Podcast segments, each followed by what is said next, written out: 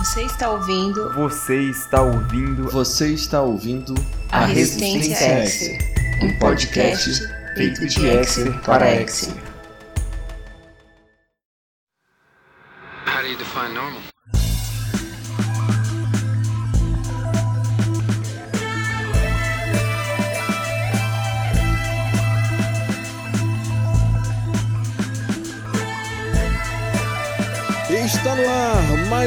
Episódio da Resistência Exer e hoje nós vamos falar sobre o oitavo episódio da 11 temporada que ficou conhecido como Família, ou em português, Familiar. Eu sou o Gabriel e capas de chuva amarela me dão medo. Olá, meu nome é Simone e Ministério da Saúde adverte: capa de chuva amarela é prejudicial à saúde das crianças. Mais ou menos isso. Oi, eu sou o Andy e o meu Teletubby favorito é o Gypsy.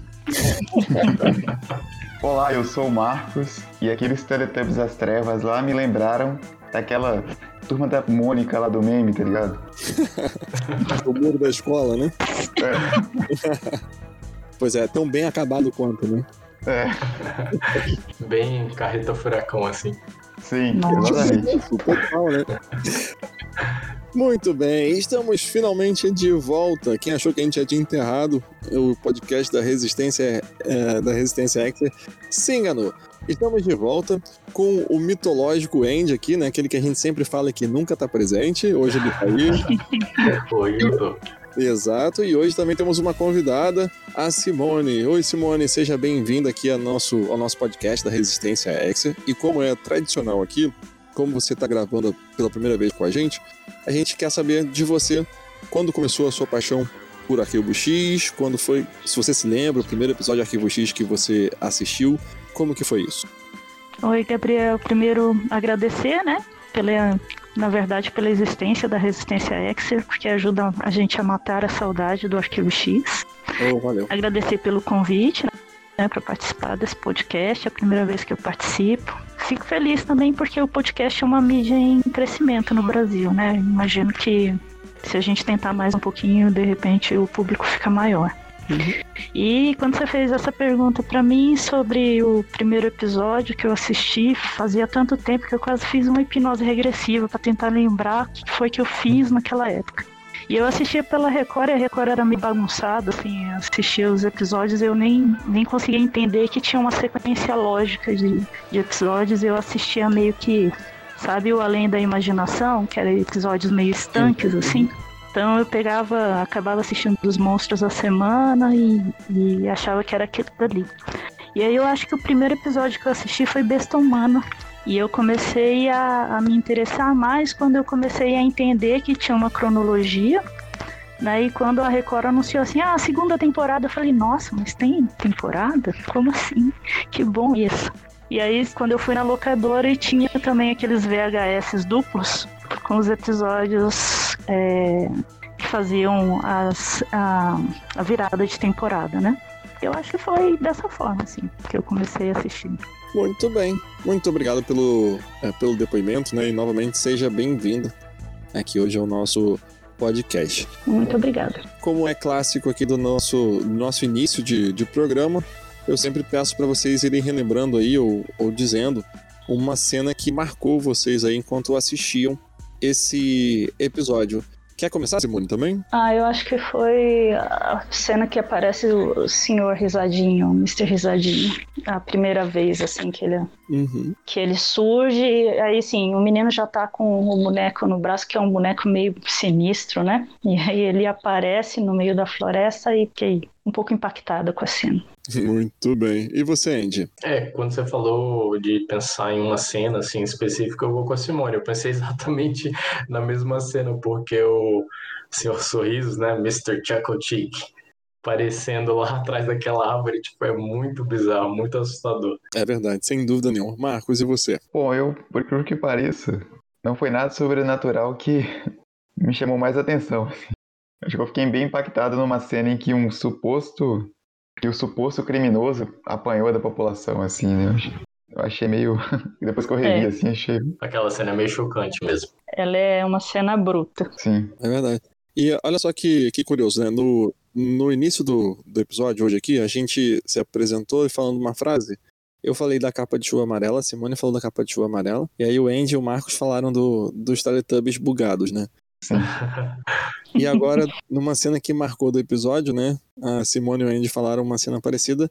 E eu vou falar uma cena é, também igual a do Marcos, que é essa cena do, é, do suposto suspeito, se a gente pode colocar assim, não sei se é um pleonasmo, né? que ele é espancado pela população também me marcou muito. Principalmente a parte que ele é executado pelo policial. Essas, Nossa, realmente. Né, essas últimas temporadas do Arquivo X é, voltaram com uma linguagem muito mais atual da televisão. Né? E cenas como essas dificilmente estariam no ar durante a década de 90. Né?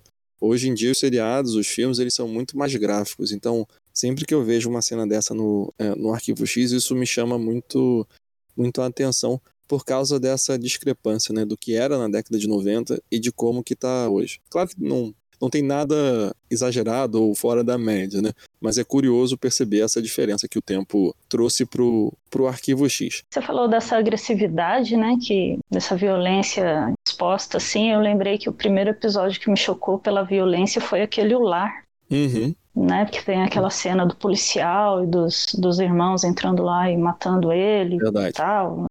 E eu achei O famigerado e não- episódio polêmico. É, então. E na época eu achei assim, eu, eu fiquei chocada na época. Pois é. E, aqui, e esse episódio já tinha sido completamente fora da curva dentro do Arquivo X. É. né? Sim, justamente, né? Posso comentar também, Gabriel? Não sei se você, vai querer colocar depois lá no seu comentário do, do início, que quando você falou que também a, a cena que chamou a atenção é a mesma do Marcos. É, inclusive, eu tava assistindo o episódio com a minha esposa e eu falei com ela, comentei com ela assim que é, geralmente eu, eu não tenho tanto medo dos monstros e as coisas que aparecem nos episódios, mas o que me choca às vezes muito é quando eles colocam uma, uma coisa assim de realidade, tipo essa cena, né? Uhum. É, que eu falei que foi mais- muito mais chocante o cara dando um tiro no, no cara que a gente sabia que era inocente e do que o monstro em si, né? Porque a gente sabe que é uma coisa que poderia acontecer na vida real. Assim como o Donnie Fester, né? É. Que é o único episódio de Arquivo X que é- não tem um monstro, é sobre um cara que é maluco, um assassino de verdade que né, realmente poderia acontecer aquilo na vida real. É verdade. Verdade. Quando tem esse elemento mais real, acaba chocando mais, né? Né? De qualquer forma, senhor Risadinha, né? é um dos personagens mais bizarros que eu já vi na televisão. E a gente vai falar então sobre, sobre esse episódio no próximo bloco. Fica aí com a gente.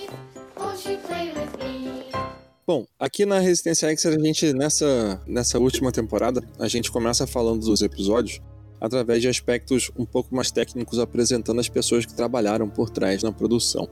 né? Quando a gente estava fazendo o review do episódio Gatinho, que conta a história do Skinner, a gente falou um pouco sobre a fotografia do, do episódio e o diretor de fotografia é o mesmo, apesar da, é, da fotografia ela, é, variar bastante de episódio para episódio, principalmente naquele episódio O Gatinho. É, já na direção, a gente tem uma, uma veterana de filmes e séries, o nome dela é, é Holy Dale, e ela dirigiu séries é, como Stargate Atlantis, Cold Case, Castle, NCIS, Law and Order, Dexter, Fallen Skies, The Americans, Agents of S.H.I.E.L.D. e mais um monte de coisa. Ou seja, ela tá na televisão já é, há um tempinho e ela tem o costume, assim, de, como vocês é, ouviram aí, os seriados que eu falei, eu falei um pouquinho rápido, mas depois vocês podem conferir lá no, é, pelo nome dela, né? Ela tá muito acostumada a, a trabalhar com esses seriados mais investigativos. E o, o roteiro, ele é escrito também por um estreante no Arquivo X, que é o, o Benjamin Van Allen. Né? E é curioso porque, apesar de ser o primeiro roteiro que ele escreve do, uh, do Arquivo X, é um roteiro que me parece um, é, um episódio bem clássico do Arquivo X, mesmo sendo um episódio novo. Né? Ele é um episódio que tem elementos muito tradicionais do seriado, principalmente naquela primeira fase, nas, seri- nas temporadas mais clássicas, em, quando era gravado em Vancouver. Né? Inclusive, Gabriel, desculpa te cortar, mas o Benjamin Van dando uma pesquisadinha, eu vi que ele, ele disse que a inspiração dele pro episódio, na verdade, era isso. Ele queria aquele sentimento das primeiras temporadas. O episódio fosse naquela cidadezinha, começasse lá e terminasse lá sem nenhum elemento da mitologia da série, né? Pois é. E assim, a meu ver, ele conseguiu é, emular, digamos assim, bastante esse aquele sentimento das primeiras temporadas, né? Em algumas conversas, até mesmo com o Marcos, né, cara, a gente falava assim que dava para encaixar esse episódio ali, de repente, entre a segunda, terceira temporada. É, no final da segunda. Junto com né, Adoradores das Trevas, Calussari também. Pois é, uma também da, das inspirações bem claras para esse episódio, né, foi o Stephen King. Acho que começa pro um dos primeiros detalhes, né, do episódio, que é o, o menino, agora eu esqueci o nome dele. Andrew. Andrew. O Andrew ele tá usando uma capa uma capa amarela, uma capa de chuva amarela, né? E que fica aí como um elemento bem clássico de um filme do Stephen King, né? Lembra do filme? É o filme It mesmo? It. É o George que usa a mesma capa amarela de chuva, que é o primeiro que morre lá pelo palhaço. Pois é, né? E é interessante a, a cor amarela porque me parece que é uma cor muito tradicional de capa de chuva, né?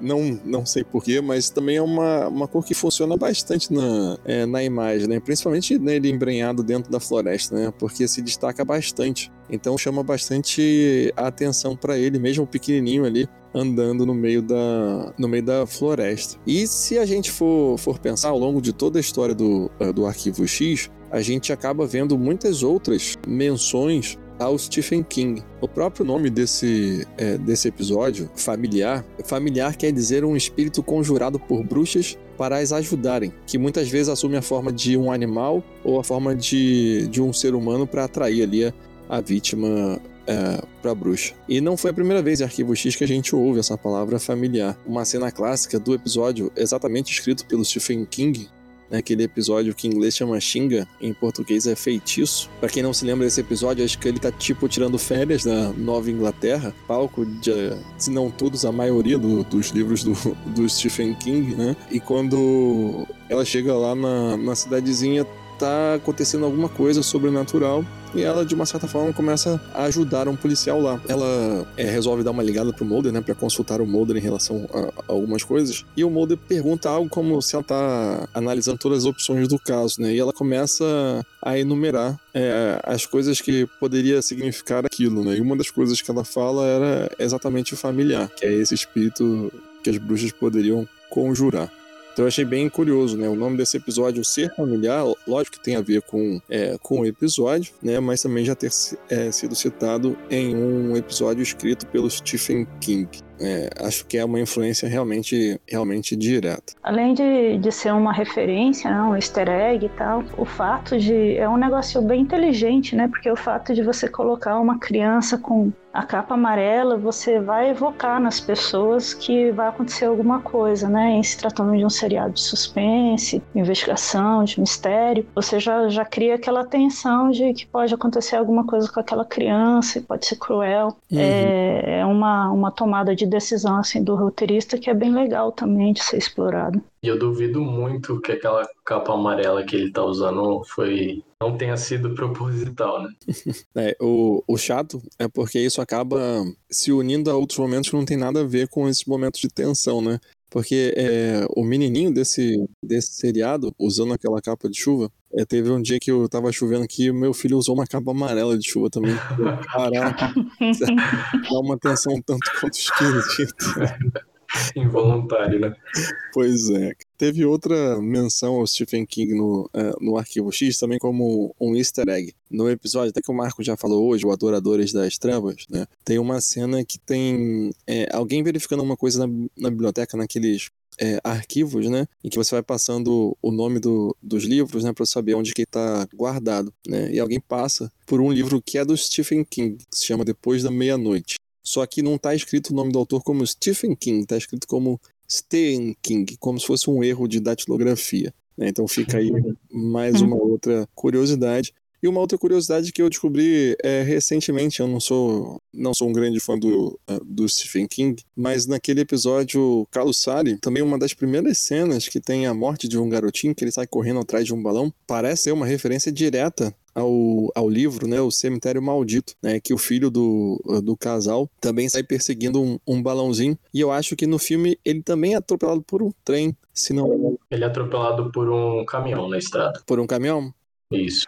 É, no episódio, o garotinho é atropelado por um trem, né? Isso. Como o Stephen King, né, é, é uma das assumidades aí no gênero é, terror, suspense, etc e tal, né, o Arquivo X tá, mostra aí que bebe direto da, da fonte e aproveita algumas coisas já estabelecidas e vai botando essas referências ao longo do, dos episódios. Se eu não me engano, o episódio Xinga da quinta temporada é dirigido por ele, né? O escrito, eu não me lembro. É escrito. Escrito por ele, isso. É, teve uma coisa que, que eu esqueci de, é, de pontuar e que a gente estava fazendo ao longo de toda a 11 temporada, né? Que eu não sei se vocês estranharam quando esse episódio apareceu na televisão, que era exatamente sobre. É, na abertura, que a abertura estava vindo sempre com uma frase modificada.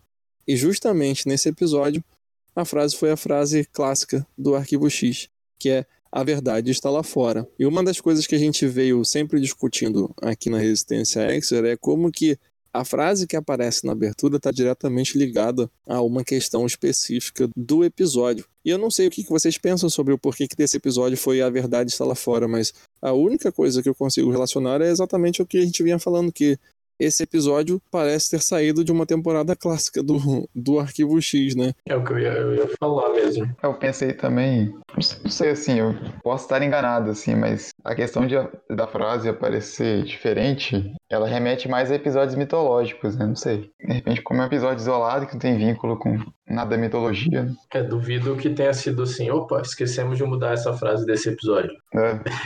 então, acho que é aquilo mesmo de a intenção de fazer a gente sentir como se fosse um dos episódios iniciais, né? Eu lembro, assim, quando, é, nas temporadas clássicas, né, quando tava para acabar a temporada, assim, aí sempre tinha um episódio com que tinha um, um nome diferente, assim, aí causava aquela impressão, né? Chamava atenção, né? Você até ficava esperando, né, que mudasse é. a frase. Sim. Ou então, nesse episódio, eles simplesmente falaram, ah, não, deixa do jeito que tá. Não vamos mexer com isso, não. Dá um trabalhão, né? É. Já fizemos de sete episódios. Então, assim, isso foi. E é engraçado, né? Porque como vinha mudando a cada episódio, acaba que a gente é pego de surpresa quando não muda a frase, né? acaba interessante por todos esses por todos esses lados. E logo no início do episódio, então, que o Mulder acho que eles estão investigando a morte do é, do Andrew, né, do, do garotinho, a gente vê é, algumas questões interessantes ali. Né? Primeiro é o, é, o clássico, né? O Mulder procurando uma explicação fora da caixa, suspeitando de tudo, e a Scully procurando a explicação mais, mais racional, mais científica possível, né? mais plausível possível. E ali você vê de novo uma cena clássica que acontecia muito no Arquivo X, que era a questão dos perfis psicológicos do, uh, do assassino. Né? Uh, da mesma forma como a gente vê acontecendo lá em Assassino Imortal, né, que a Scully fornece um perfil psicológico do, é, do assassino, é, a gente também vê logo uma das primeiras cenas dela falando sobre o, o assassinato, ela dizendo o perfil, é, o perfil psicológico. Né? Enquanto todos os outros policiais têm certeza de que o garotinho foi atacado por um animal, então não teria necessidade do FBI estar tá investigando o caso. Né? A explicação para o FBI estar tá nesse caso é porque eles investigam o assassinato de filhos ou de familiares de, das forças policiais. É, e aí logo surge uma, um dado curioso uh, do episódio que é sugerido nessa teoria de que, nessa hipótese de que teria sido um animal que teria atacado o garotinho, de que teria sido. É, na verdade, assim, eles sugeriram que foi um lobo, mas aí parece que naquela região já não tem lobo há muito tempo. E aí o, o, o xerife lá, o, o chefe da, da polícia, é, diz que foi um coiote. E acho que ele logo retruca, mas coiotes não tem. não atacam seres humanos, ou não tem esse, é, é, esse aspecto de comportamento é, agressivo. E aí é mencionado, acho que pelo chefe também, que na verdade o que eles têm lá não é, o, não é só coiote, é, o, é a mistura do coiote com o lobo. E que o Mulder prontamente chama de coi-lobo.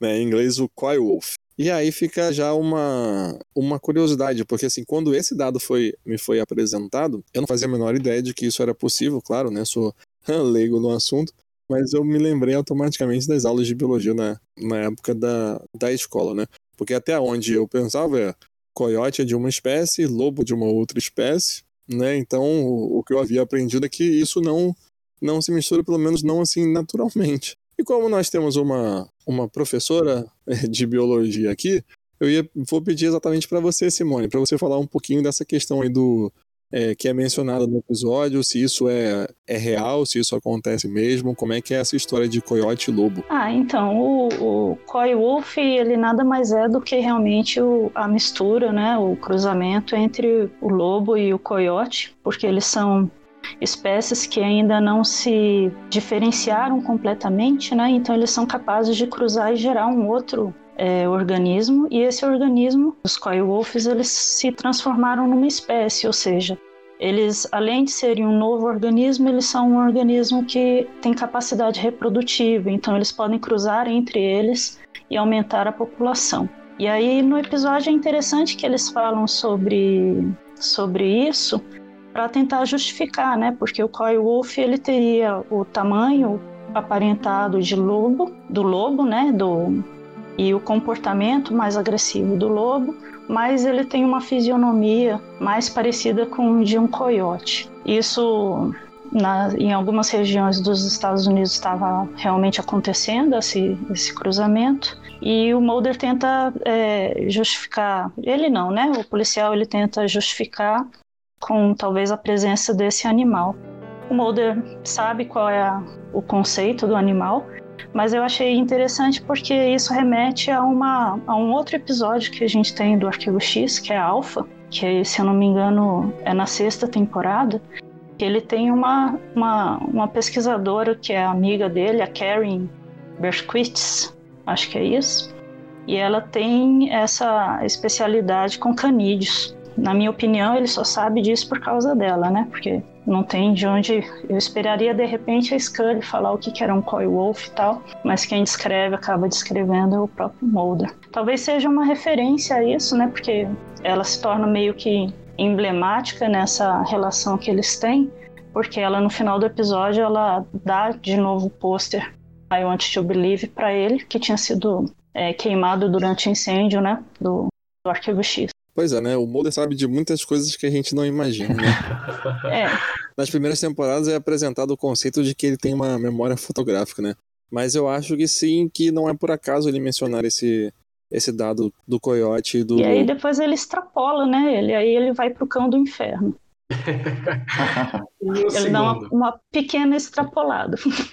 Mas aí eu, eu falei, ah, agora sim é o Mulder falando. Esperado. Pois é, né? Antes estava esquisito, aí depois ele entra no, no seu normal.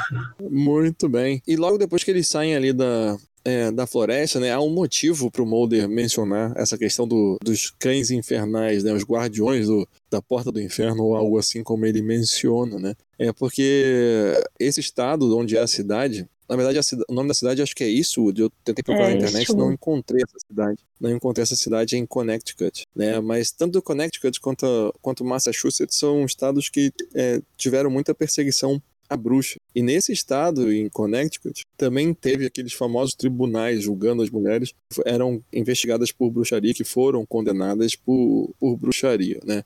E aí tem um detalhe é, interessante, porque o Mulder conta a história de uma moça que se chama Goody Bishop, e que teria é, ardido em chamas na frente ali da, da população, bem próximo de onde aconteceu o assassinato do Andrew. E eu estava procurando exatamente por esse, é, por esse nome alguma referência de bruxa para saber se essa história é real. E me parece que essa história então é inspirada em uma, uma senhora que realmente existiu e que tem o nome de é, Bridget Bishop. Só que ela, na verdade, ela morava em uma outra cidade que foi muito famosa por causa da, é, das bruxas, mas que fica ali num estado vizinho, que era o estado de Massachusetts.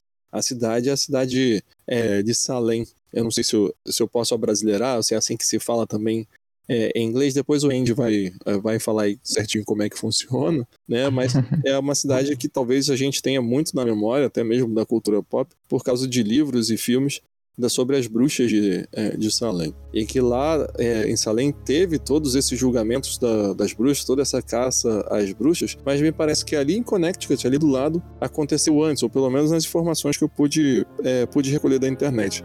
Em Connecticut, essa perseguição toda, esses julgamentos aconteceram de 1647 até 1663, enquanto que em Salem, em Salem aconteceu de 1690 entre fevereiro de 1692 e maio de 1693. Né? Então, como o sobrenome é parecido, né, eu imagino que, na verdade, é um apanhado, talvez, sobre todas aquelas histórias de, de bruxas, de perseguição a algumas mulheres daquela época, que eles condensaram ali e criaram a Gory Bishop fazendo menção a isso tudo. E aí, o mais curioso ainda foi que eu descobri, né, hoje ainda, que nós temos um integrante da Resistência X que já esteve em Salem. É isso mesmo, Andy? Como é que é esse papo aí, cara? É isso aí. Ano passado, em, em agosto, né, eu viajei para os Estados Unidos e curiosamente estava em Massachusetts, fui para Boston e Salem sempre foi um lugar que eu quis muito conhecer, né? Sempre gostei muito de do assunto de bruxas e tal. De Boston para Salem é muito rápido, é 40 minutos de ônibus, né? Então eu fui num sábado assim, passei o dia inteiro em Salem. E o que, que você descobriu lá em, em Salem? Que você, qual foi a foto que você postou lá no nosso grupo? É, eu mostrei pro Gabriel antes da gravação, né, do, do podcast, que uh, mostrei uma foto, inclusive, é, porque na verdade lá a cidade ela gira em torno do, da história da cidade com é, os, os trials, né, os julgamentos das, das supostas bruxas, como o Gabriel acabou de falar. Tem muita coisa interessante na cidade para conhecer. É, eles têm museus, o Museu da Bruxa, é, que é um pouquinho mais assim voltado para os turistas mesmo, né? Então até conta a história do que aconteceu, mas é meio, digamos assim, sensacionalista. Mas tem muita coisa legal, por exemplo, o memorial de, das vítimas, né, dessas perseguições que aconteceram na cidade.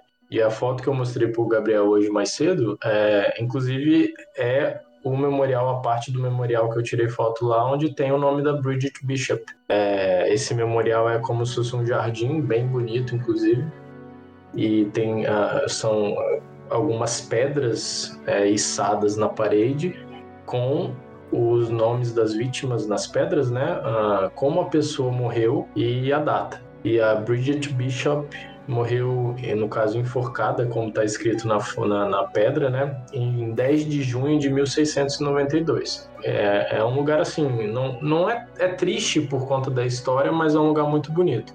E a cidade toda é muito bonita e você vê que as pessoas gostam muito da história da cidade, né? né mas o que, que você acha da, é, dessa personagem que eles colocaram no, no episódio Família? Você acha que é inspirada na história da, da Bridget Bishop?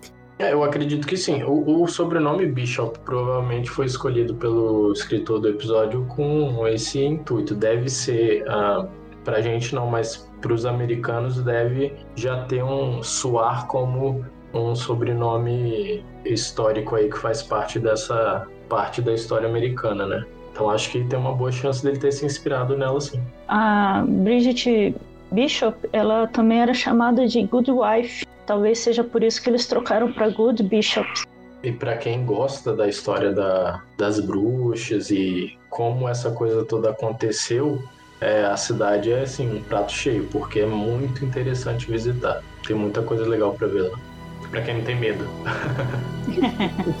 Fica aí a dica então, né?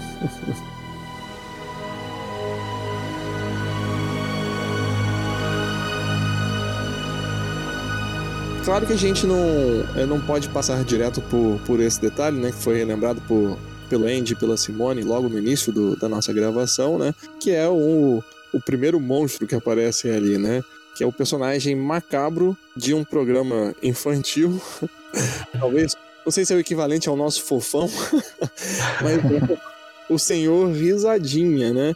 E o senhor risadinha tem aquela aparência talvez inspirada por alguma outra coisa. Fala aí, Andy, o que, que você sabe sobre isso? É, o próprio escritor do episódio, o Benjamin Van Allen, ele falou que uma das inspirações para criar o personagem como o monstro da semana no episódio eram ele, ele sempre achou os programas infantis meio assustadores.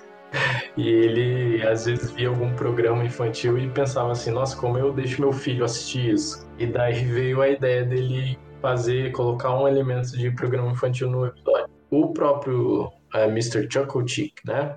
Ele foi inspirado inclusive num personagem chamado Nosy Bonk, de um, de um programa britânico infantil chamado Jigsaw. Me parece que esse programa passou lá na Inglaterra entre os anos 70 e o final dos início dos anos 80, 50, se eu não me engano. E que também ele falou que era um personagem meio assustador, assim. É, é completamente. Eu vou até botar no. Quando a gente fizer a postagem do podcast, eu vou botar lá uma foto do Mr. Nosy Bunk. Porque é, não dá para entender o que, que as pessoas tinham na cabeça. eu achei, é, eu vi a foto e ele é bem, bem assustador e bizarro. Eu tenho que ver essas aí, porque eu achei as do, do episódio, assim, forçar a barra, né? Porque, pô... Aquele bicho nunca passaria na TV num programa é... para crianças. Assim como os próprios, os próprios Beagle Teagles, né? Que foram inspirados aí nos Teletubbies. Não, é que eu achei esquisito, assim, que o cenário do programa era muito colorido e o personagem principal era preto e branco, vamos dizer assim, né? Aí era, era muito, assim, distoante, né? Só que a música é muito chiclete, porque ficou na minha cabeça. ah. Pois é, não, o curioso é porque o senhor Risadinha, no momento em que ele aparece, ele já vira um meme instantâneo, né? Exato. É. O que foi de gente depois imprimindo aquela imagem dele aparecendo atrás da árvore, sabe? Que aparece a, a metade da cima do, do tronco dele, espalhando pela casa para assustar a esposa, para assustar o marido, enfim, foi, foi uma coisa interessante, né? Movimentos que só podem acontecer na, em uma época da internet completamente difundida. É.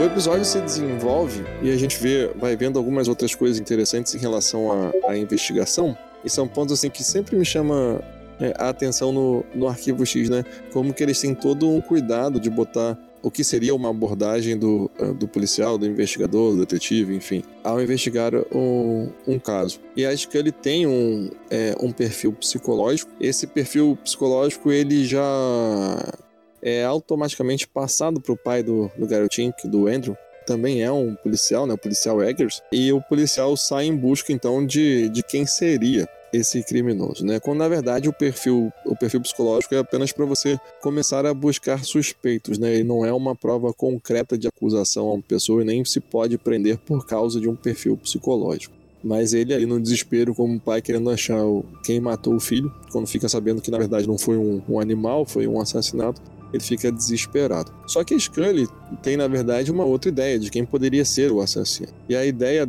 que ela levanta junto com o chefe lá de polícia, e que o chefe de polícia, quando eles começam a conversar, já sabe onde que ela vai chegar, é que ela quer investigar exatamente o pai da criança. E ela dá um dado lá de que boa parte dos homicídios de crianças são cometidos pelos familiares ou pelos pais é, das crianças. E eu consegui encontrar uma referência bem clara aqui na internet de uma pesquisa é, feita nos Estados Unidos. E é uma pesquisa de onde talvez eles tenham tirado esse dado, talvez é só um reforço aí de onde que tem esse dado de que os homicídios de crianças são cometidos na sua maior parte pelos pais ou parentes da, das crianças. Eu traduzi um pedaço aqui dessa, dessa pesquisa, depois eu vou deixar também na postagem o, o link, e que fala aqui alguns dados estatísticos. Essa pesquisa é uma pesquisa bem completa e tem coisas mais mórbidas, inclusive a motivação dos homicídios. Né? Então, assim, acho que não vale a pena a gente falar aqui no podcast, mas quem tiver curiosidade sobre essa coisa mais ligada à criminologia, é só ir no link que eu vou, vou deixar aí. Né? Então, assim, nos dados estatísticos que tem aqui sobre esses crimes, a pesquisa, ó, aborda aqui que desde 1950 as taxas de homicídio infantil triplicaram e o homicídio está entre as cinco principais causas de morte de crianças de 1 a 14 anos. Sendo que em 2004, 311 de 578 crianças, ou seja, 53,8% das crianças menores de 5 anos, foram assassinadas pelos pais nos Estados Unidos. E entre os anos de 70, 1976 e 2004, 30% de todas as crianças assassinadas com menos de 5 anos foram mortas por suas mães e 31% foram mortas por seus pais. Né? Ou seja, há um número equilibrado aí, se é, é, indiferente se é pai ou se é mãe comete o, é, o crime. Né? Assim como também o gênero da criança. Né? Crianças de ambos os sexos parecem ter sido mortas em igual número, é, embora no estudo descobrem que os pais têm mais probabilidade de matar filhos, enquanto as mães têm mais probabilidade de matar, de matar as filhas. Bom, é um estudo bem, bem completo, vou, vai estar aí no link para quem quiser matar é, a curiosidade. E é um estudo que ajuda, então, nessa questão toda de, do porquê no assassinato de uma criança investigar os pais dessa criança.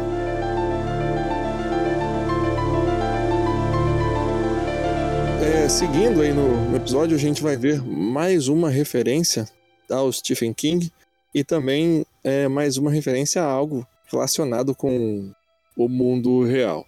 Que um dos suspeitos, então, que o, o policial levanta, porque pelo perfil psicológico poderia ser criminoso, e aí o, o pai da criança é, vai na internet e descobre que existe um, é, um pedófilo que está morando. É um cara que já tinha sido preso por pedofilia e que agora está morando ali na, é, na cidade, e ele pega o endereço e vai até a casa do cara. Quando chega lá na casa do cara, né, eles veem um, é, que na verdade o cara trabalha em, festa, em festas infantis e trabalha como palhaço. Tem né? umas fotos né, na casa e tal. Uhum. Exato, né? Ele com os aniversariantes, né? Eles veem uma, fan- uma fantasia ou algo assim, né? Alguns acessórios dele pra, pra festa. Um macaco preso. Uhum. O Mulder mais uma vez tomando susto com macacos e gelados. Exato. Ai, ai. E talvez a escolha desse, é, desse personagem e do trabalho dele de, de ser um palhaço de festas infantis tenha a ver com um personagem da vida real que foi um assassino serial, um assassino em série, que se chama John Wayne Gacy. Eu acho que é assim que se pronuncia. Marcos, você pesquisou alguma coisa sobre ele? Você quer falar? Então, eu fiz uma pesquisa aí breve sobre ele. O John Wayne Gacy, ele era um empreiteiro, né? E atuava é, voluntariamente como palhaço, né? E como ação de caridade tal, obra de caridade. Ele foi um sujeito que cometeu 33 assassinatos é, de ah, jovens brancos rapazes, né? Durante os anos de 1972 e 1978.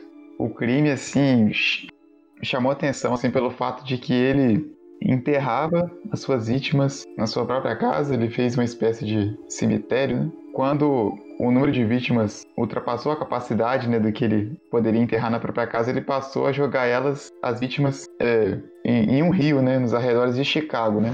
Credo. Esse, é, esse criminoso, ele, ele era do, do estado de Illinois, nos Estados Unidos, né? E ele era um cara que, assim, foi um crime que na época era muito, assim, impressionou muito é, a opinião pública pelo fato de ser, não ser algo frequente, né? Algo, assim, muito absurdo, né? E ele era um cara que aparentemente estava acima de qualquer suspeita. Porque ele tinha muitas amizades influentes, né? De políticos, principalmente. Inclusive, eu até encontrei uma foto dele com a primeira dama, né? A esposa do ex-presidente Jimmy Carter, Caramba. para mostrar o, né, o, o tanto que ele tinha, né? essa- Essas, essa proximidade, assim, né, com celebridades, né? Ele, enquanto é, se vestia de palhaço e tal, ele tinha as identidades de Pogo ou Palhaço, né? Ou Pets, né? Que foram personagens que ele criou. Quando o, o- ele foi, né? é, Descobriram a questão do, do crime dos crimes, né? Ele passou a ser apelidado de, de palhaço assassino, né? Killer Clown, né? Ele foi descoberto por meio de um- uma vítima, né? Chamada Robert Pist. Ele tinha 15 anos, né? Ele foi assassinado em 11 de, dezembro de 1978, né? Ele trabalhava numa farmácia, né, na época e tal. E ele teve o, seu corpo jogado no rio Des Plaines, né? E tinha uma questão também de que o John Wayne Gacy, ele era um cara que ele não sentia remorso pelos crimes que cometeu, né? E ele, ele era vaidoso, né? A ponto de, de gostar de, de se ver na TV, né?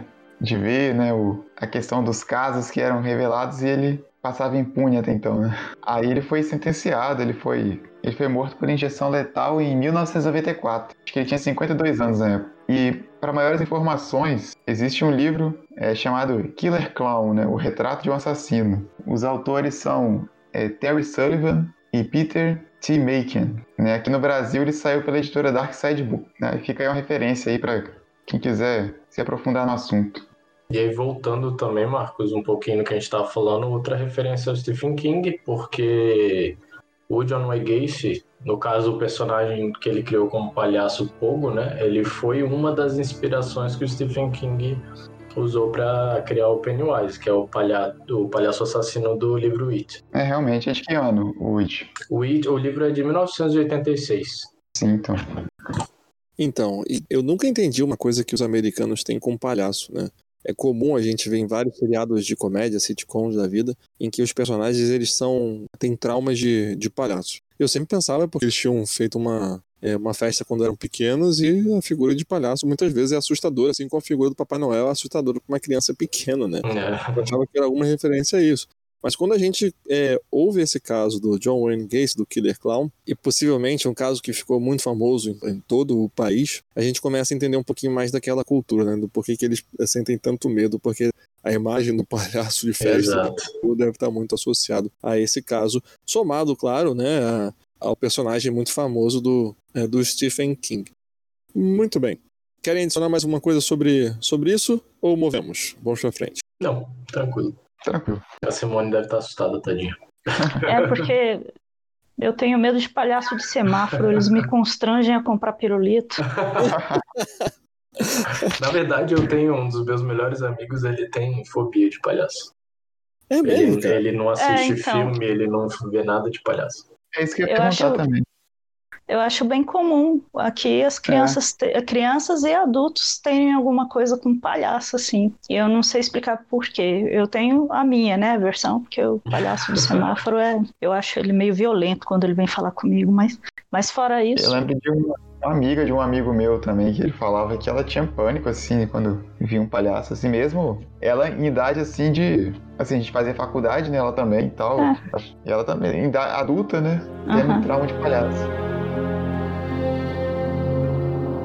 Ah, tem um detalhe que eu esqueci de mencionar, é que é um detalhe bem curioso, assim, depois que você assiste e reassiste o episódio. É que há uma trama de fundo de uma traição do chefe de polícia com a esposa do policial Eggers, né? Que é o pai É. do, é, o pai do Andrew. É interessante a escolha de câmeras durante o velório do garotinho, exatamente na parte que o, o reverendo lá, né, o pastor, sei lá, tá falando sobre pecado. Quando ele tá falando alguma coisa assim sobre, sobre pecado, a câmera vai na, na mãe do Andrew e depois vai no chefe de, de polícia. E aí, ao longo do, ah, do episódio, né, a gente vê que eles, na verdade, tinham, tinham um caso. Inclusive, era o chefe de polícia que tava com a, a mãe do garotinho eh, no telefone quando ele desaparece na, na floresta. E aí, eu não sei se você, eh, da primeira vez que vocês assistiram, vocês já tinham feito automaticamente essa conexão. Mas depois que você sabe do enredo, me parece muito forçado e muito proposital essa escolha de câmera, não? É, talvez uma. mostrando um foreshadowing do que eles vão re- revelar depois, né? É, pode ser um recurso, uma dica simplesmente assim, né? Pra quem, né, tiver... É o recurso de storytelling mesmo do episódio, né? É, às vezes pode ser pra atiçar, assim, né? Algumas pessoas podem ter uma, a capacidade de enxergar e outras não, né? É, para dar um- uma dica, uma deixa e, É. e, e para mostrar também que o- os casais eles têm algumas, eles têm uma relação que ainda não foi mostrada, né? É, eu não- porque eu não sei vocês, mas quando eu via os episódios a primeira vez, assim, eu ficava tentando adivinhar quem era o culpado. A gente, a É. gente assiste as coisas assim, né? Tentando, ah, eu acho que essa pessoa, eu acho que é isso que tá acontecendo. Então essas coisas servem pra atiçar o nosso, a nossa curiosidade, né? E pode ser também um elemento, assim, pra abrir uma nova subtrama na história, assim, né? Apresentar uma subtrama, talvez. É. Pra mostrar que a história tem mais algo, por, né? Por trás, assim. Isso. É, e a gente acaba descobrindo que, na verdade, essa traição acontece quando a, a filha do, do chefe de polícia morre, né?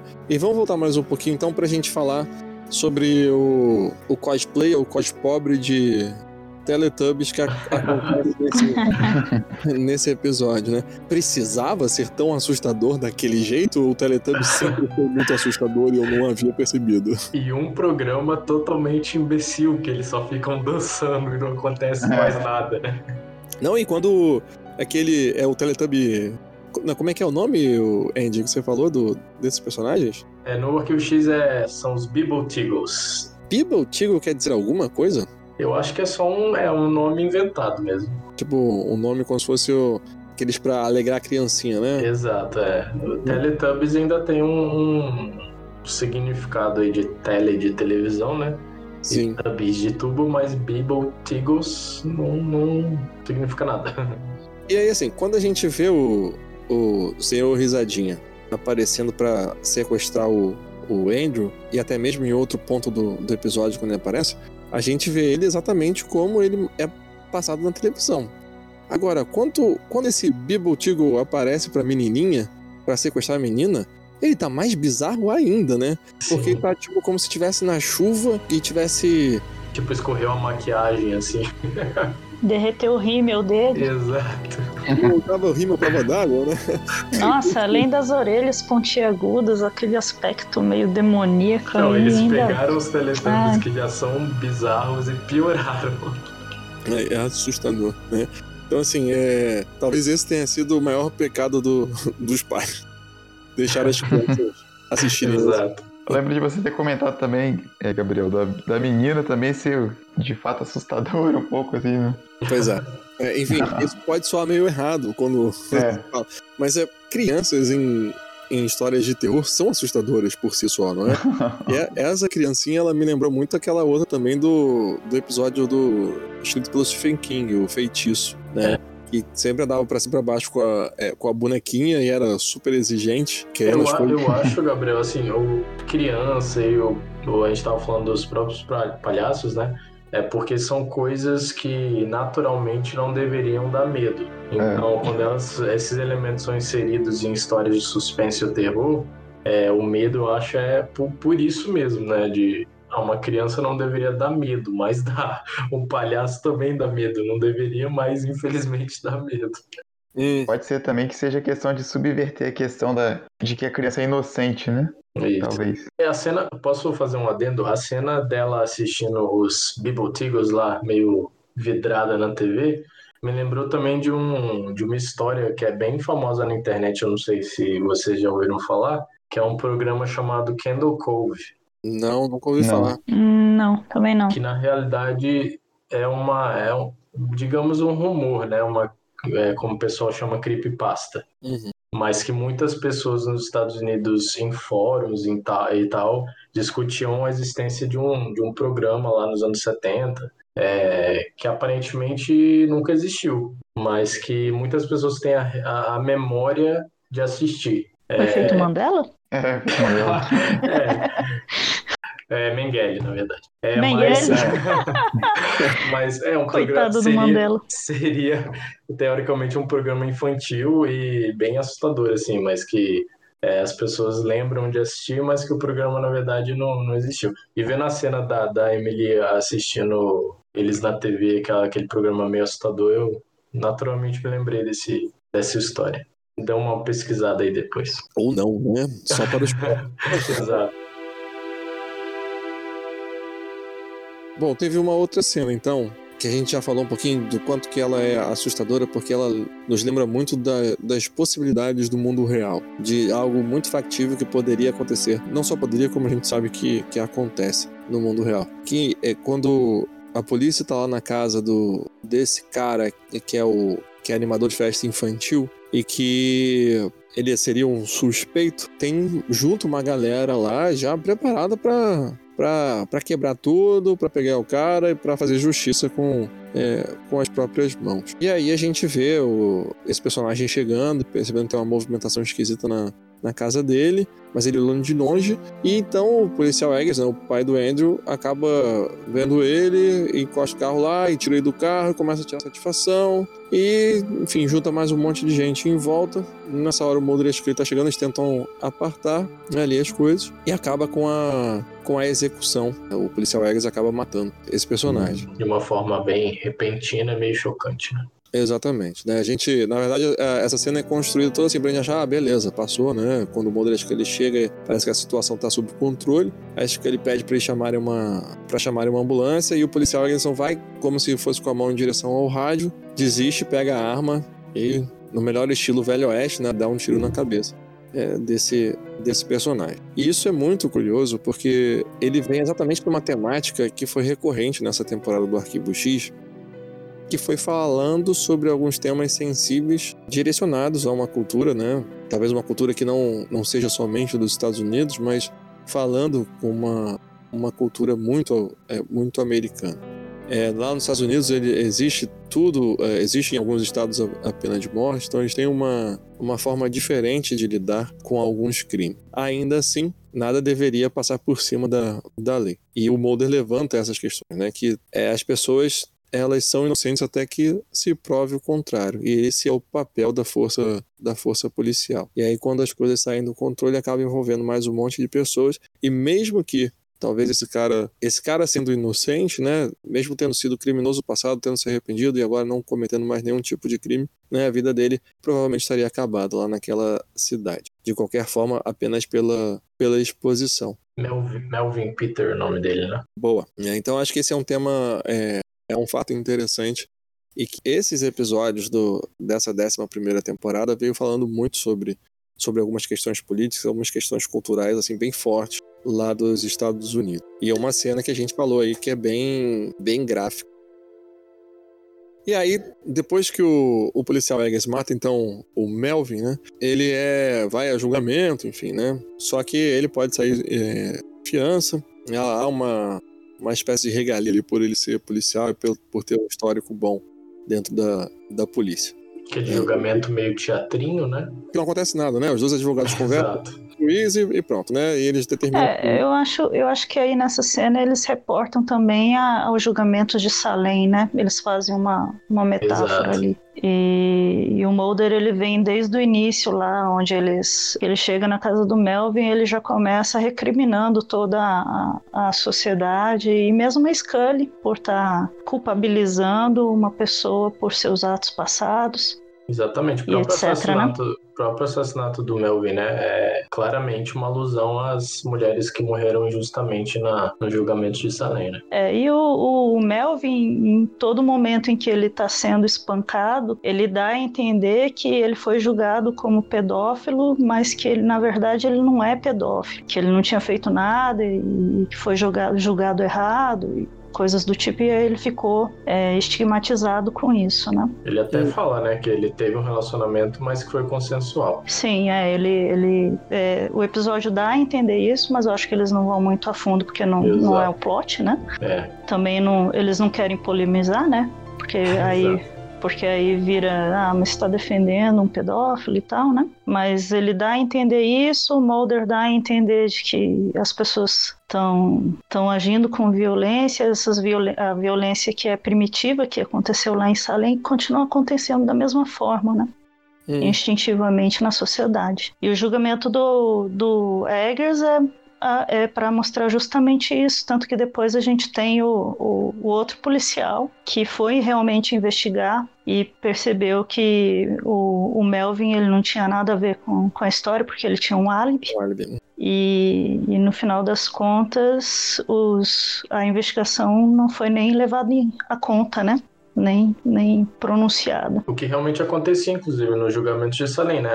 As meninas que tinham alguns, digamos, sintomas, assim, da, da bruxaria, mas que eram ligadas a ou algum dos juízes ou, né, quem fazia parte lá da, da banca julgatória, é, elas também era meio que ignorado. Né? Então se fazia ali o dois pesos e duas medidas também, assim como aconteceu com Eggers, né? Uhum. Vocês estão falando disso e eu acabei de me, me, lembrar de um caso que foi muito famoso nos Estados Unidos também. Não sei se vocês já viram um documentário. Eu acho que é, em inglês é Paradise Lost. Eu acho que em português saiu como Paraíso Perdido e que conta a história de três é, rapazes de uma cidade chamada West Memphis e que eles foram condenados pela morte de três crianças, e que foi num crime muito bárbaro, com toda uma questão assim de, de estupro envolvido, as crianças foram encontradas é, afogadas em um rio, amarradas, de um jeito muito... Acho que eu vi esse filme.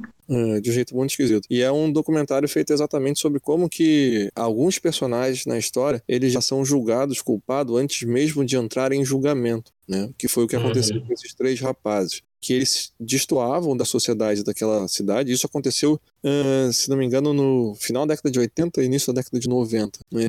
E que eles se destacavam uh, naquela cidade usando camisa de banda, como por exemplo Metallica, que, uh, e outras que tinham muitos símbolos pagãos, digamos assim, né? Por isso eles foram automaticamente taxados como é, os possíveis criminosos. E a polícia começou a investigar e cometeram é, muitos crimes ao longo da, é, da investigação. A forma deles conseguirem os depoimentos foi uma forma bem duvidosa. E esses jovens foram. Um deles foi condenado à morte e os outros dois foram condenados à, à prisão perpétua. E recentemente eles conseguiram serem libertados, mas não foi nem porque surgiu uma nova prova. Na verdade, é, se diz que esse caso foi um caso muito complexo e como foi muito famoso, muitas pessoas que investigaram o caso ou que for, é, foram os, é, os advogados é, de acusação foram promovidos e viraram pessoas importantes na sociedade, né? políticos e que Nossa. alcançaram outros tipos de cargos. Por isso, reverter esse julgamento seria um demérito enorme para essas pessoas e com a força que eles tinham agora,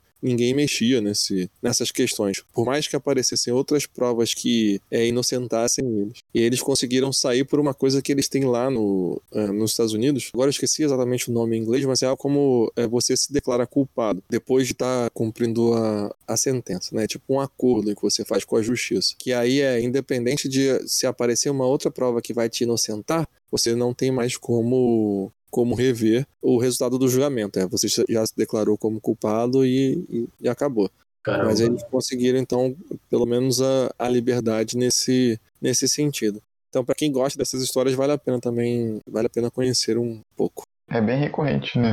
Essa, essa questão aí de de jovens, assim, bem recorrente nos Estados Unidos, né? De jovens, assim, fãs de heavy metal, sei lá, né? Que estão é, envolvidos com satanismo e possivelmente com assassinatos, né? Chacinas, assim, então.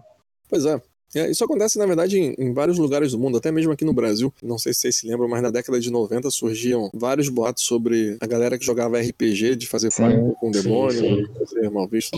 É, infelizmente, é o, as pessoas que se destacam da, multidão, digamos assim, por serem diferentes, acabam sendo as mais julgadas, né? O que é, é. infeliz.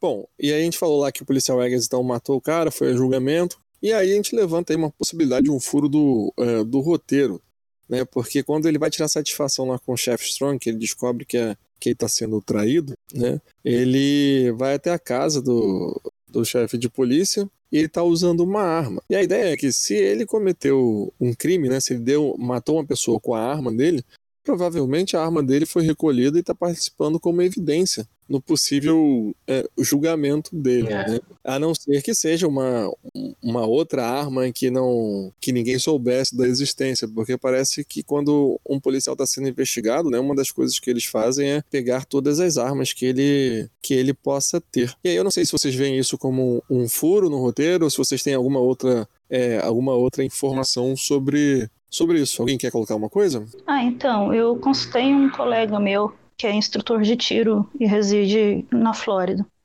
Hum. E aí ele me explicou que um policial, quando ele está sob suspeita, sendo investigado, ele pode ter sim a arma de serviço dele recolhida, caso ele leve uma suspensão do trabalho. Uhum. Uhum. Caso não, ele pode permanecer com, com a arma dele. Mas no caso, o Eggers, ele é preso, né, flagrante, e aí ele vai a julgamento e ele paga uma fiança e ele volta para casa, né? Uhum. E aí lá na casa dele a gente vê ele tirar uma arma de dentro de um closet. É. Então assim, é, o que me explicaram é que essa arma, para mim, fica parecendo que é a própria arma dele de serviço, porque parece que ele puxa de um cinto com um coldre. Uhum. Mas, né, ele sendo policial, ele pode ter um monte de cinto com coldre pela casa dele, né? Uhum, é e, e ele também pode ser entusiasta de armas e ter armas é, Irregulares. Né? É, não, não, não necessariamente irregular, mas ele pode ter Sim. as suas armas pessoais, né? Uhum. E Sim. como a arma do crime já tinha sido apreendida, armas que estão na casa, ela não necessariamente é apreendida, porque a do crime já foi apreendida. É diferente daqui do Brasil. Que se uhum. for, você for pego com a arma do crime, a arma do crime é apreendida, e aí é feita uma busca para saber quais são as outras armas que você tem, se é que você tem.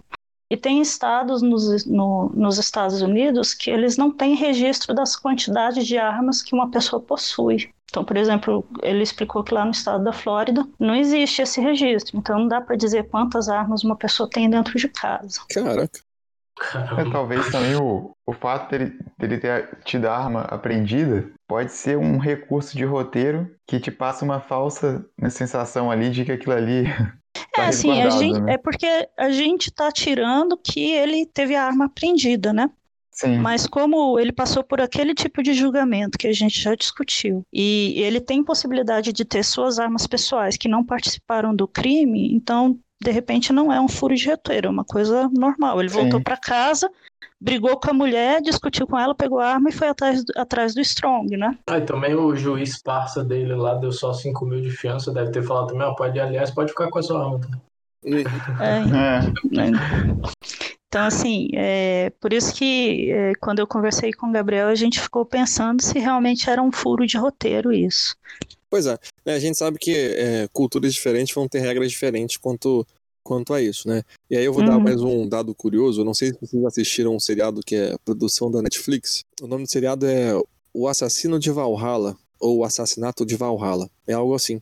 É um daqueles seriados nórdicos da Netflix, se passa na Islândia. E, enfim, a gente Não. tem essa ideia de que a Islândia é um país super seguro, né? E vocês não acreditam na cena que tem lá da policial pegando a arma dela pra usar é, em um momento de tensão. Ela sai com a viatura e dentro da viatura tem um cofre no porta-malas. E esse cofre tem uma senha, que para ela ter essa senha, ela tem que ligar para uma central de atendimento. Essa senha é gerada como se fosse um token, sabe? Uma senha automática. E ela então tem que digitar ali, e aí sim ela pega a arma. Caramba, Dá pra imaginar uma isso que é segurança. coisa. Enquanto isso, Enquanto isso, a raiva vai passando, você nem precisa mais da arma. Pois é.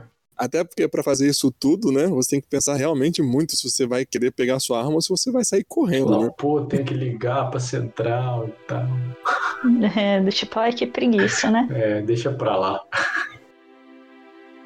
E aí, logo assim, no já se aproximando do, do fim do episódio, né? Nós vemos uma algo que é muito recorrente em vários seriados que falam sobre sobrenatural, vários filmes que falam sobre o sobrenatural, e muito recorrente também no Arquivo X, né? Que é a questão do sal nos rituais de bruxaria, né? Do sal ser utilizado como fazendo um círculo de, de proteção. Eles descobrem aquele círculo, né? O Mulder sabe tudo sobre círculos é, de proteção. E aí eu fiquei pensando, pô, mas de onde que vem essa ideia de que o sal é para proteger alguma coisa? E eu encontrei algumas referências, sendo que uma das referências que mais me chamou a atenção do uso do sal em rituais religiosos é que até a década de 70 o sal era usado num ritual de batismo católico com a ideia de expulsar o demônio e de trazer sabedoria. Vocês sabiam disso? Caramba. Não, sabia não. Pois é, e assim, a gente vê várias referências ao sal em outras, em outras culturas, né? E talvez a questão de proteger esteja muito ligada exatamente ao sal é conservar os alimentos, né? Ou seja, afasta aquilo que vai apodrecer os alimentos. Eu encontrei também um outro detalhe. Ex- Existe uma frase que foi atribuída a um demonólogo francês do século XVI e que é assim, ó: "O sal é a marca da eternidade e da pureza, porque jamais apodrece ou se corrompe. E tudo o que o diabo procura é a corrupção e a dissolução das criaturas, tanto quanto Deus busca a criação. Daí a obrigação pela lei de Deus de colocar sal na mesa do santuário. Então talvez isso seja uma referência né, aos rituais religiosos e daí que surgiu essa ideia de que o sal ajuda a te proteger de, é, de demônio. Eu não sei vocês, mas minha avó falava pra eu jogar sal por cima do ombro. Não sei porquê, mas era um- uma resolução de que tinha que ser feita. Acho que é a ideia mesmo de conservação, né? Ah, não tem aquela questão do sal grosso também? Eu lembrei, mas eu não sei explicar, não. Existe alguma coisa assim, de alguma crença em relação a isso. Você nunca tomou um banho de sal grosso? Não que eu lembre. Sempre que a gente vai na praia, a gente toma um banho de sal grosso, né? É, aqui, ó, uma pesquisa rápida no Google. Use o sal para afastar maus espíritos e recarregar energias. Uhum. pois é. E agora vocês não vão acreditar na maravilha que é a internet e a maravilha que é o fã do Arquivo X, porque eu encontrei alguém que traduziu o feitiço que a mulher do chefe Strong, lá do chefe de polícia, Anna Strong, tá fazendo no momento, naquela cena final que ela é, entra em combustão ali, começa a pegar fogo. Vocês acreditam nisso? Essa é uma pessoa dedicada. Pois é. Eu, o feitiço dela fala algo assim, ó. Vá, seus espíritos imóveis, seus demônios, volte para onde você foi criado, volte para onde você pertence, porque E assim, a pessoa ainda descobriu que, pelo que ela fala, ou pelo que está escrito no livro, essa parte eu não entendi como que a pessoa descobriu, ainda há um erro do que está escrito em latim, do que é falado em latim, né? Caramba. Tem uma palavra que é, é, era para ser utilizada como espírito, mas na verdade quer dizer uma outra coisa, quer dizer ponto, ou então mancha. né? Então tem um fã muito, muito dedicado, muito esforçado. Infelizmente eu não tenho o nome dele aqui para dar, pra dar crédito. Caramba.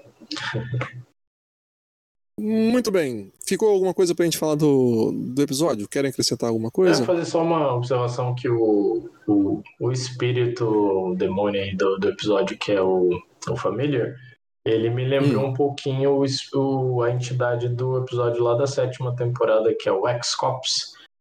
Que ele é um episódio mais de comédia, mais que é uma paródia daquele programa americano, né? Dos Cops. Co- É, que no episódio, no caso, é uma entidade que se transforma aí, né? Ele se transforma em várias coisas de acordo com os medos das pessoas e o Familiar nesse episódio ele aparece de várias formas aí, né? no- durante o episódio. E me Uhum. lembrou um pouquinho, né? Ele aparece inclusive como as pessoas ali, né? Como a, a esposa do, do Eggers, inclusive, na floresta, no final, né? Uhum. como os personagens já do que a gente falou do- dos programas, né? E aí me lembrou um pouquinho esse episódio. Uhum. Muito bem. E você, Andy, fez um levantamento também de, de quando que bruxaria foi citado no arquivo X? É, eu fiz um pequeno levantamento aqui de todos os episódios que citam que tem na história ou demônios ou espíritos, entidades malignas, bruxaria também envolvido, né? São 12 episódios aí que eu, eu ignorei alguns que tem mais influência de pessoas, assim, digamos, mas que é mais ligado a essa coisa de espíritos, de entidades, né? Na segunda temporada, eu, vocês só me perdoem que eu não fiz o levantamento dos nomes em português. É, na segunda temporada tem o que a gente já mencionou aí, que é os, esse é o que eu lembro, Adoradores do, das Trevas, né? É em alemão o nome do episódio. É o episódio também do final da segunda temporada, Fresh Bones, né? Que é sobre voodoo. Da terceira temporada, o episódio que tem as gárgulas, Grotesque. E um episódio que é focado no Skinner, Avatar, também, que é sobre um- uma entidade lá de uma velha, né? Uma mulher. O suco, sucubus. Sucubus, exatamente. É. Na quinta temporada, o episódio que nós já mencionamos, Tinga, da boneca. Sexta, Terms of Endearment, o episódio lá do demônio que quer ter um filho, né? E o episódio também da sexta, Arcadia, onde tem aquele, aquela entidade lá conjurada, né? Nas, pra, na cidadezinha lá. Sétima temporada, o episódio que eu mencionei, X-Cops. O episódio Thief também. E Quimera. Da nona temporada, o episódio Demonicus, que fala sobre apocalipse e inferno e demônios também. E o da décima, Home Again, com o nosso querido Homem Lixo.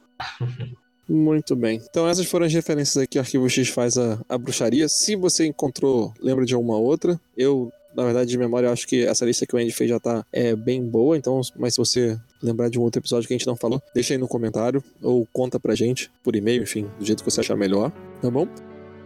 Podemos então ir para nossa, pra nossa avaliação. Simone, quer falar mais alguma coisa do, do episódio que a gente esqueceu? Ah, só ah, o plot do- da traição como um todo gerou um burburinho na internet na época, né? Ele foi. A estreia foi na véspera do, do Dia Internacional das Mulheres, e aí, pelo plot ser, ter um- uma reversão no plot, né? Um plot twist, passar a culpabilidade do Eggers, no final das contas, para esposa do Stronger, fez com que a internet ficasse meio chateada porque estariam é, utilizando de novo o mesmo recurso da mulher traída, ciumenta e vingativa. E, e aí isso na véspera do Dia das Mulheres meio que deixou a dizer que deixou deu a entender, né, que, que seria um- uma forma de, de não valorizar a mulher. Mas coisas de internet, né? É, pois é, né? Talvez tenha pegado mal, né? Você vir bem nessa, nessa data. Mas é.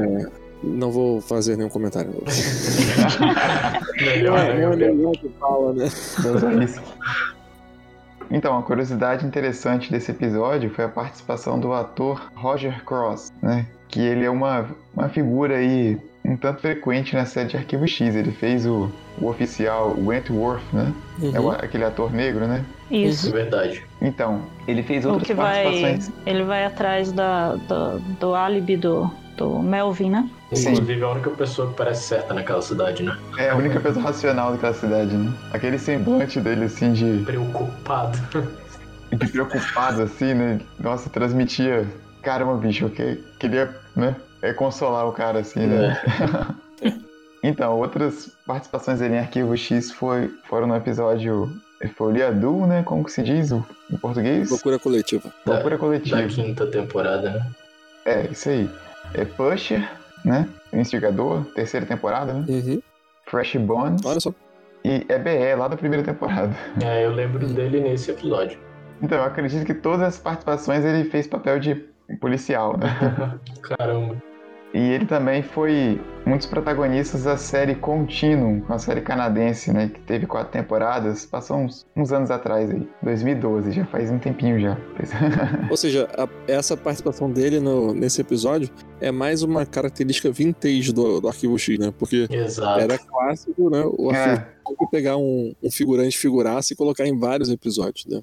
É, Ele também aparece em 24 horas, né? sim. É outra produção aqui mais relevante dele é a Batalha de Riddick também. Hum. Isso é- É um filme isso, né? Com É um É, filme. sim, Eu acho que pode se chamar de filme, né? É.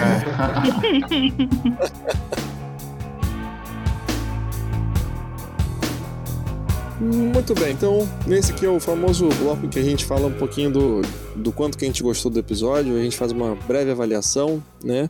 E também a gente costuma dar a nossa nota. Então, Simone, como essa é a sua a primeira vez, né? Apenas é, explicando, já que tem tempo que a gente não, ah, não grava, né? A gente costuma dar notas que vão de 1x até 5x, né? Ao invés de estrelas aqui a gente usa, usa x. Então, queria começar por você. Assim, que nota que você dá para é, esse, esse episódio? Ah, então, por ter trazido esse gostinho de dos tempos áureos do Arquivo X, né? Eu acho que ele merece um 4x. Ele Uhum. trouxe alguns elementos é, que são bem marcantes, né? Ele trouxe também de volta o, o, o suspense e a, aquela.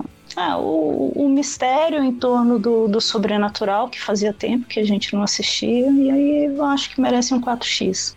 Uhum, uhum. Muito bem. Andy, fala aí você.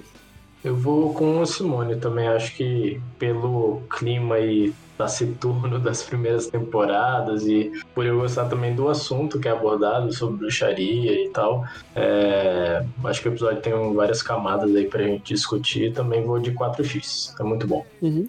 E você, Marcos, manda aí. Então, é, pode dar nota quebrada ou inteiros? Pode tá quebrada, né? Tá. Então, eu, eu tinha comentado antes, assim, que é um episódio bom, só que, assim, ele, ele é bem influenciado, né, pelos os episódios finais da segunda temporada, como já dissemos antes.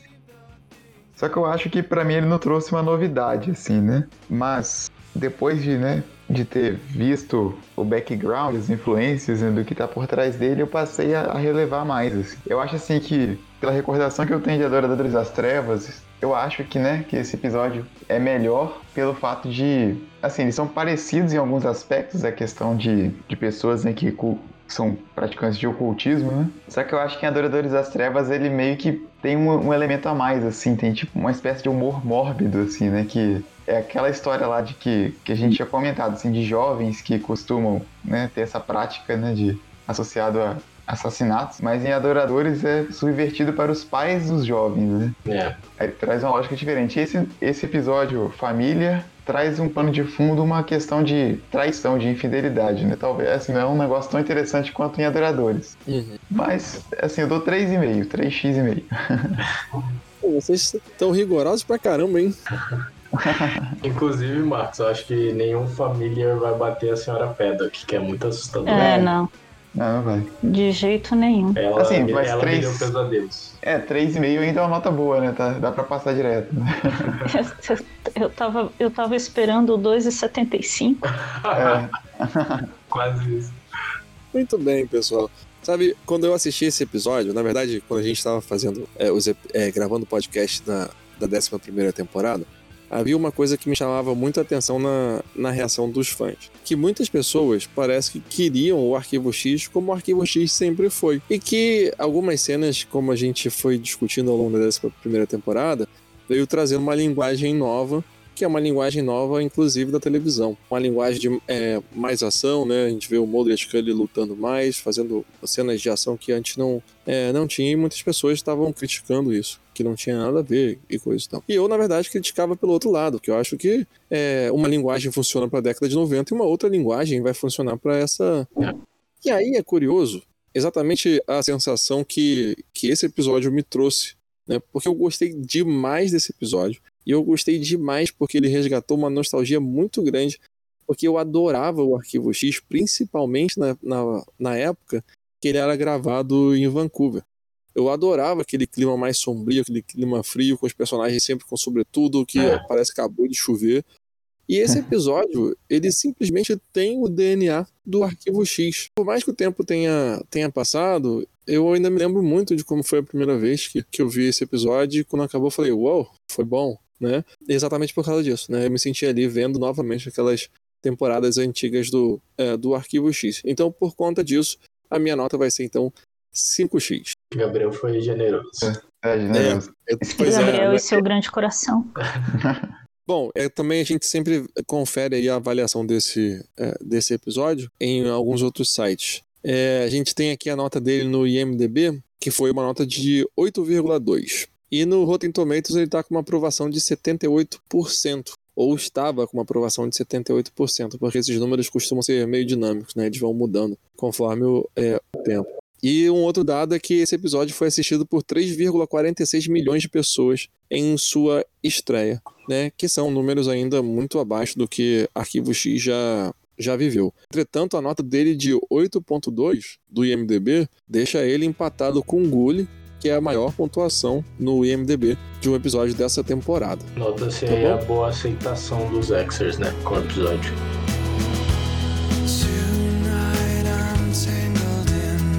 Bom, e agora chegou aquela hora que a gente espalha o nosso amor, espalha o carinho e agradece a todos vocês que, que ficaram aqui com a gente, ouvindo até esse momento, né? E eu queria deixar um agradecimento especial para Simone, que hoje está fazendo sua estreia aqui na Resistência Exer. Já deixo aqui um convite para voltar é, mais vezes. Na verdade, a sua participação, né, Simone, ela foi ensaiada aqui já há muito tempo atrás, quando a gente estava tava gravando. E que bom que finalmente a gente conseguiu tirar esse, esse podcast da, do armário e vai, e vai conseguir, enfim, é, publicar. Então, obrigado por ter aceitado o convite, ter vindo aqui é, participar.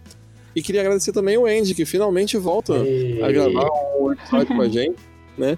Precisamos fazer um enorme hiato para você conseguir gravar com a gente É, né?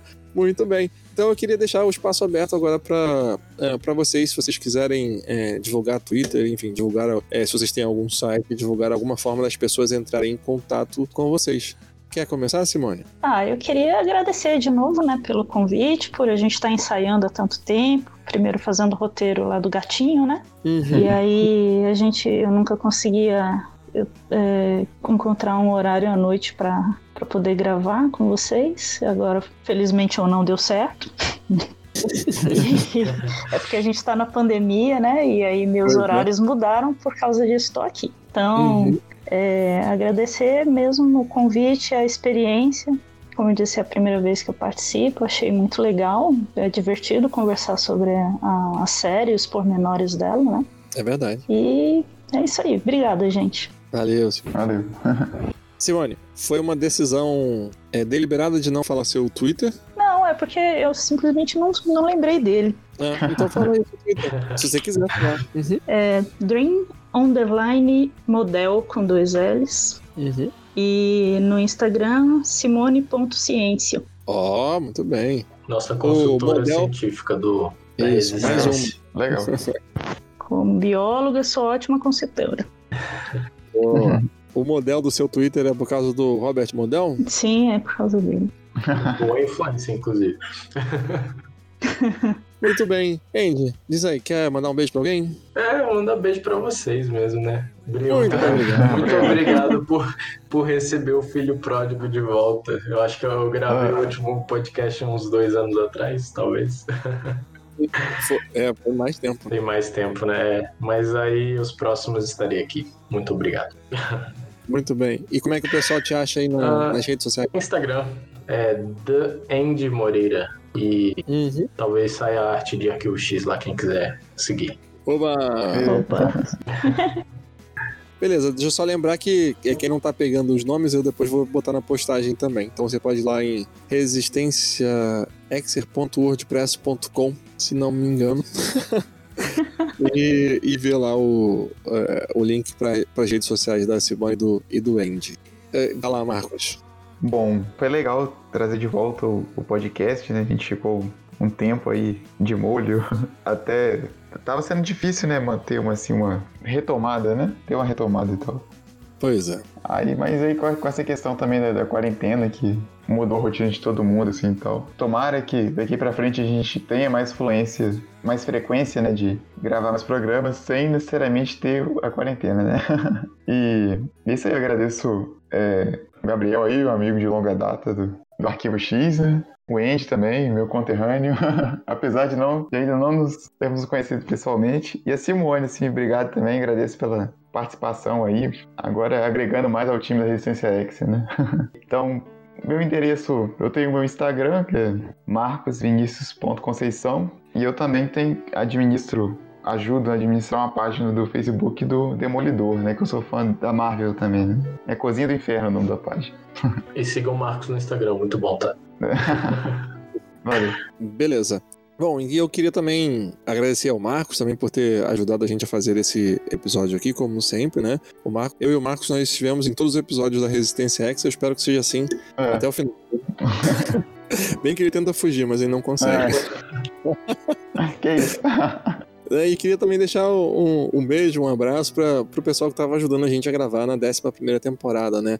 A Dani, infelizmente, ela não pôde estar aqui com, é, com a gente hoje gravando, né? E mesmo no meio de uma pandemia, ela continua trabalhando, porque ela trabalha com supermercado, né? A gente tem também a, a Nina, que ajudou a gente também com uma parte da, da ciência por trás dos episódios ao longo da, dessa 11 temporada. né? Então, obrigado por, por ter estado com a gente. Eu espero que vocês duas possam estar aqui também em outro episódio. E também o nosso colega Donizete, também deixar um abraço para ele que tem um site do Arquivo X, chama Universo Pop. Só digitar lá Arquivo X e Universo Pop no Google que você vai encontrar o site dele, tá bom?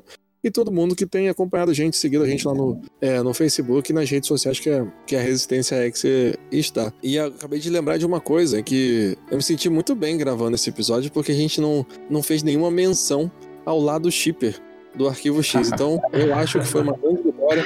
Um beijo pra todo mundo que é shipper. Gente, eu, eu, eu falhei terrivelmente com a Dani. Eu pensei, eu, eu, eu já vim pro episódio pra gravar assim, eu tenho que achar um negócio shipper pra falar pra Dani dizer assim, ah, finalmente alguém me representou. E eu não falei, achei terri- nada, eu falei gente. terrivelmente Não. não achei o saco do Gabriel. Viu? Então, vou ter que convidar vocês pra voltar num próximo episódio pra encherem meu saco. Beleza? Deixar. Então é isso, pessoal. Muito obrigado pra todo mundo que ouviu a gente até agora. Um abraço e. Tchau. Tchau. Até mais. Uma coisa. Tchau, gente. Tchau.